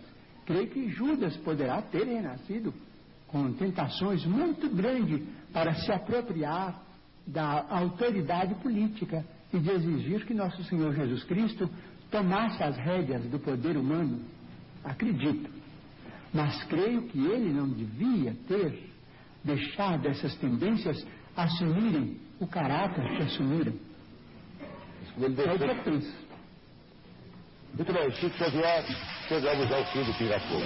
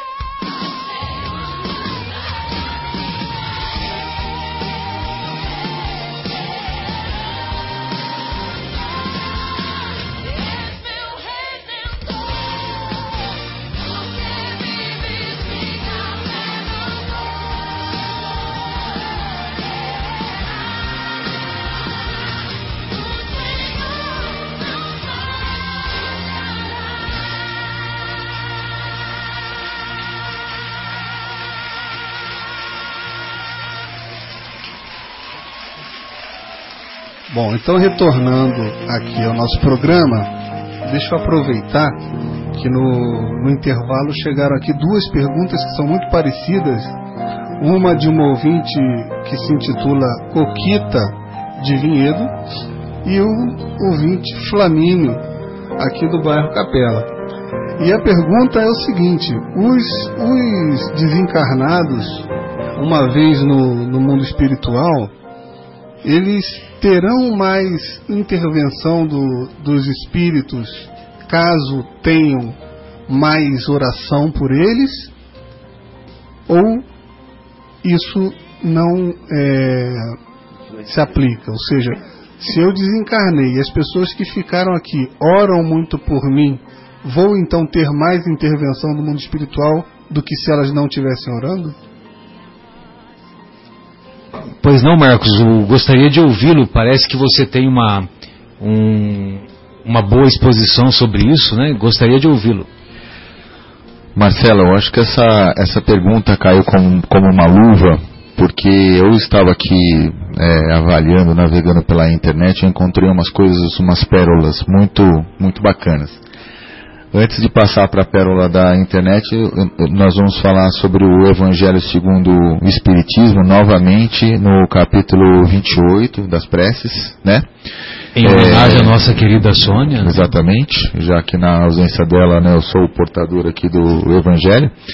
Então, é, há uma passagem que diz assim: Os espíritos sofredores reclamam preces e estas lhes são proveitosas porque verificando que há quem neles pense, menos abandonados se sentem, menos infelizes, entretanto, a prece tem sobre eles ação mais direta, reanima-os, incute-lhes o desejo de se elevarem pelo arrependimento e pela reparação, e possivelmente desvia-lhes do mal o pensamento. É nesse sentido que lhes pode não só aliviar, como abreviar os sofrimentos. Então, só essa passagem acredito que já responda a pergunta, né, as duas perguntas que nós recebemos. Porém, para elucidar um pouquinho melhor, eu vou contar uma, eu vou ler aqui uma passagem. Vamos recorrer? É, eu vou ler uma, uma passagemzinha que é o Divaldo Franco que nos, que nos apresenta. A história que ele nos conta é a história de o suicida do trem. Então é o seguinte, o que ele diz aqui, ó, Divaldo Franco falando, né? Eu nunca me esquecerei que um dia havia lido num jornal acerca de um suicídio terrível que me impactou. Um homem jogou-se sobre a linha férrea, sob os vagões da locomotiva e foi triturado. E o jornal, com todo estardalhaço, contava a tragédia dizendo que aquele era um pai de dez filhos um operário modesto. Aquilo me impressionou tanto que resolvi orar por este homem. Tenho uma cadernetinha para anotar nomes de pessoas necessitadas. Eu vou orando por elas e de vez em quando digo: se este aqui já evoluiu, vou dar o seu lugar para outro. Não posso fazer mais. Assim, coloquei-lhe o nome na minha caderneta de preces especiais, as preces que faço pela madrugada. Da minha janela eu vejo uma estrela e acompanho o seu ciclo. Então fico orando, olhando para ela, conversando. Somos muito amigos já faz muitos anos. Ela é paciente, sempre aparece no mesmo lugar e desaparece no outro. Comecei a orar por este homem desconhecido. Fazia a minha prece, intercedia, dava uma de advogado e dizia: Meu Jesus, quem se mata como dizia a minha mãe, não está com o juízo no lugar. Vai ver que ele nem quis se matar, foram as circunstâncias. Então orava e pedia, dedicando-lhe mais de cinco minutos. E olha que eu tenho uma fila bem grande. Mas esse era especial. Passaram-se quase 15 anos e eu orando por ele diariamente, onde quer que eu estivesse. Um dia eu tive um problema que me fez sofrer muito. Nessa noite cheguei até a janela para conversar com a minha estrela e não pude orar. Não estava em condições de interceder pelos outros. Encontrava-me com uma grande vontade de chorar, mas sou muito difícil de fazê-lo por hora. Aprendi a chorar por dentro. fico aflito, experimento a dor e as lágrimas não saem. Eu tenho uma grande inveja de quem chora aquelas lágrimas enormes, volumosas, que eu não consigo verter. Daí a pouco a emoção foi me tomando e quando me dei conta, chorava. Nesse ínterim, entrou um espírito e me perguntou: Por que você está chorando? Ah, meu irmão, eu respondi. Hoje estou com muita vontade de chorar porque sofro um problema grave e, como não tenho a quem me queixar, por quanto eu vivo para consolar os outros, não lhes posso contar os meus sofrimentos. Além do mais, não tenho esse direito. Aprendi a não reclamar e não estou me queixando. O espírito retrucou: Divaldo, e se eu lhe pedir para que você não chore, o que é que você fará? Divaldo disse: Hoje nem me peça, porque é o único dia que eu consegui fazê-lo. Deixe-me chorar. Não faça isso, o espírito pediu. Se você chorar, eu também chorarei muito. Mas por que você vai chorar? perguntei-lhe. Porque eu gosto muito de você, Divaldo. Eu amo muito a você e o amo por amor. Como é natural, fiquei muito contente com o que ele me dizia. Você me inspira muita ternura, ele prosseguiu, e eu o amo por gratidão. Faz muitos anos eu me joguei embaixo das rodas de um trem. E não há como definir a sensação da eterna tragédia. Eu ouvi o trem apitar, via-o crescer ao meu encontro e sentia-lhe as rodas me triturando, sem terminar nunca e sem nunca morrer. Quando acabava de passar, quando eu ia respirar novamente, escutava o apito e começava tudo outra vez eternamente. Até que um dia escutei alguém chamar pelo meu nome. Fê-lo com tanto amor que aquilo me aliviou por um segundo, pois o sofrimento logo voltou. Mais tarde, novamente, ouvi alguém chamar por mim de novo. Passei a ter momentos em que ouvi alguém me chamar e eu conseguia respirar para aguentar aquele morrer que nunca morria e não sei lhe dizer o tempo que passou. Transcorreu muito tempo, muito tempo mesmo, até o momento em que me deixei ouvir o apito do trem para deixei de ouvir o apito do trem para escutar a pessoa que me chamava. Dei-me conta então que a morte não me matara e que alguém pedia a Deus por mim. Lembrei-me de Deus, lembrei-me da minha mãe que já havia morrido. Comecei a refletir que eu não tinha o direito de ter feito aquilo. Passei a ouvir alguém dizendo: Ele não fez por mal, ele não quis matar-se. Até que um dia esta força foi tão grande que me atraiu. Aí eu vi você nessa janela chamando por mim. Eu perguntei, continuou o espírito: Quem é? Quem está pedindo a Deus por mim com tanto carinho, com tanta misericórdia? Mamãe surgiu e me esclareceu. É uma alma que ora pelos desgraçados. Comovi-me, chorei muito e a partir daí passei a vir aqui, sempre. Sempre que você me chamava pelo nome. Note que eu nunca ouvira face às diferenças vibratórias. Isso é o Divaldo que diz, né? Que nunca vira o espírito. Quando adquiri a consciência total, prosseguiu ele, já se haviam passado mais de 14 anos. Lembrei-me de minha família e fui à minha casa. Encontrei a esposa blasfemando, injuriando-me. Aquele desgraçado desertou, reduzindo-nos à mais terrível miséria. A minha filha é hoje uma perdida, porque não teve comida e nem paz e foi se vender para tê-los. Meu filho é um bandido, porque teve um pai egoísta que se matou para não enfrentar a responsabilidade. Deixando-nos, ele nos reduziu a este estado. Senti-lhe o ódio terrível. Depois foi atraído até a minha filha, num desses lugares miseráveis onde ela estava exposta como mercadoria. Fui visitar meu filho na cadeia. Divaldo, ele me falou emocionado. Aí eu comecei a somar as dores físicas à dor moral. Dos danos que o meu suicídio trouxe. Porque o suicida não responde só pelo gesto, pelo ato da autodestruição, mas também por toda uma onda de efeitos que decorrem do seu ato insensato, sendo tudo isto lançado a seu débito na lei das, das responsabilidades. Além de você, Divaldo, mais ninguém orava. Ninguém tinha dó de mim, só você, um estranho. Então hoje, que você está sofrendo, eu lhe venho pedir, em nome de todos nós, os infelizes, não sofra. Porque se você entristecer, o que será de nós? Os que somos permanentemente tristes. Se você agora chora, o que será de nós que estamos aprendendo a sorrir com a sua alegria? Você não tem o direito de sofrer, Divaldo, pelo menos por nós. E por amor a nós, não sofra mais. Aproximou-se, me deu um abraço, encostou a cabeça no meu ombro e chorou demoradamente. Doloridamente ele chorou. Igualmente emocionado, falei-lhe: Perdoe-me, meu irmão, mas eu não esperava comovê-lo. São lágrimas de felicidade. Pela primeira vez eu sou, eu sou feliz, porque agora eu me posso reabilitar de seu espírito. Estou aprendendo a consolar alguém. E a primeira pessoa que eu consolo é você.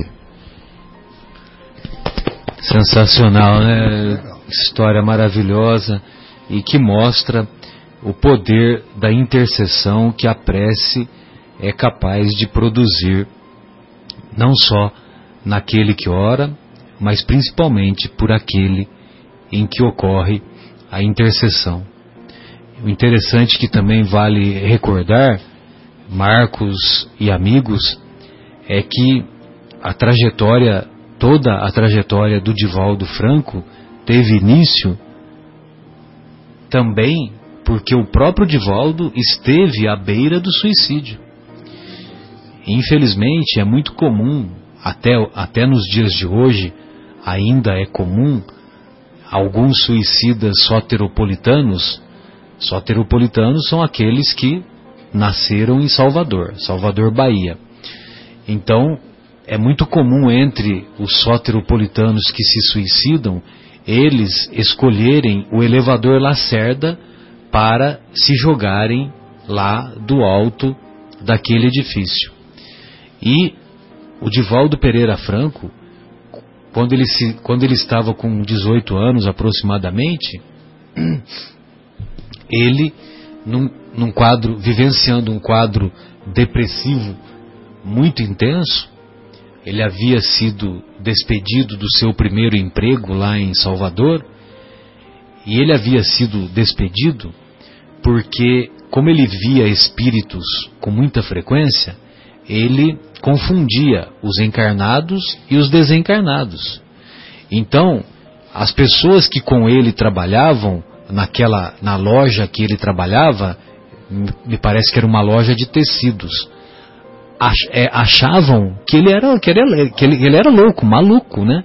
Porque chegava uma pessoa que ninguém estava tava vendo e ele ele ia atender, né? Aí então ele ficou numa situação numa situação é, de dificuldades e lógico que nós estamos contando porque ele mesmo conta isso, né? que ele ficou numa situação desesperadora e ele se aproximou do elevador Lacerda decidido a se suicidar. Aí naquele momento, quem lhe aparece? Não foi Joana de Ângeles, não foi. Quem lhe aparece foi uma de suas irmãs, que a, Nair, que havia se suicidado. Que havia se suicidado. E ela, ela apareceu em espírito para ele, ele, ele tem a capacidade da vidência, evidentemente, e falou: Não faça isso de. Essa não é a solução. E aí então, ele pôde dar início à mudança de sua trajetória. O Divaldo Pereira Franco é realmente um espírito luminoso, não só por toda a sua obra lá na Mansão do Caminho, mas por todos os exemplos dignificantes que nós temos acompanhado ao longo de sua trajetória. E você o conheceu lá em Munique ou não? Sim, conheci. Você o é, porque ele com frequência faz as suas as exposições doutrinárias lá na Europa Sim. e lógico que lá na Europa é um como como os centros espíritas são pequenos lá, né, Fábio? Sim. então você fica mais pro, fica mais próximo, né? Desculpe. É, eu aqui quando eu acompanhei o Divaldo pessoalmente, né, sempre em em auditórios gigantescos, com mais de mil pessoas e tal, e você é completamente anônimo. E lá na exposição dele na Alemanha, nas várias vezes que eu assisti lá, nos intervalos, ele, ele assinava, dava autógrafo nos livros e ficava sozinho, tinha hora, porque não tinha ninguém nem conversando com ele. Então era a hora que eu aproveitava, né? Falava assim, não posso perder essa Pegava uns pitacos lá, É. mas. né? Aí eu tive o prazer de escutar ele me chamando de Fabinho. Sim. Que Que honra. beleza, lá em Munique, onde fica a Golden Gate, né? Não é isso? o elevador Lacerda. Né? Não, é, lá fica os dois. Meu Deus. Você, você podia encerrar, viu, viu, o Guilherme, com aquela música São Francisco, né? Do Steve Mackenzie, né? Já que é assim, né? É legal. Inclusive, é, estamos chegando agora na hora do, do encerramento do programa. Eu vou já me despedir aqui de, de vocês, meus amigos, de todos os ouvintes. E na sequência, a gente vai colocar um trechinho do Divaldo falando sobre suicídio e depois a música São Francisco, a pedido aqui do Marcelo. Então, boa noite a todos, que todos tenham um fim de semana iluminado, de muita paz, de pouco desespero, mas que saibamos enfrentar tudo aquilo que nos for oferecido. Com coragem os desafios que a vida nos impõe. E com muita oração. E com muita oração. E não assistam os filmes do Guilherme. Boa noite, Marcelo. Boa noite, amigos. Até a próxima. Boa noite, Marcos. Boa noite, Guilherme. Boa noite a todos. Boa noite, ouvintes. Fábio. Boa noite, queridos amigos. Até próxima sexta. Um abraço a todos.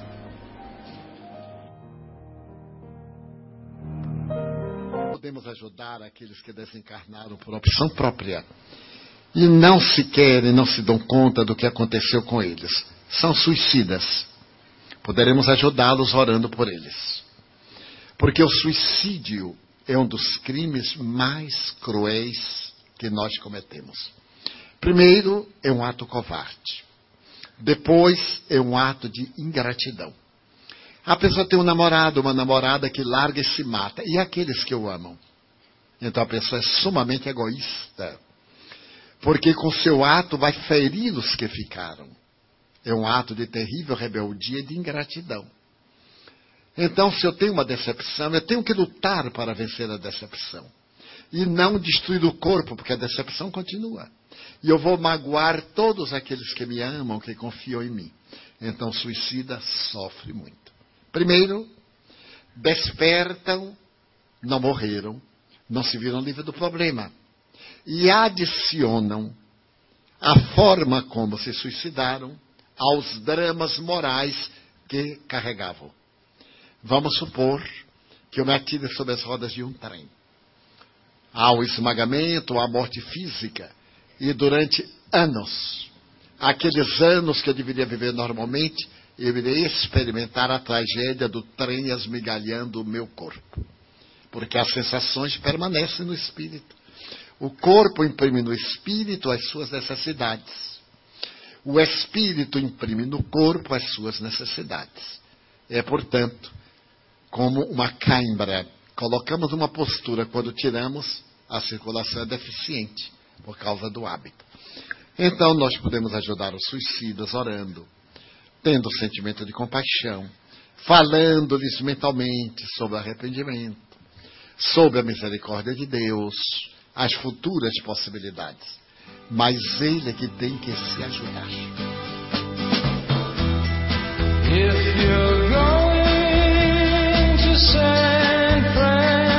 Francisco,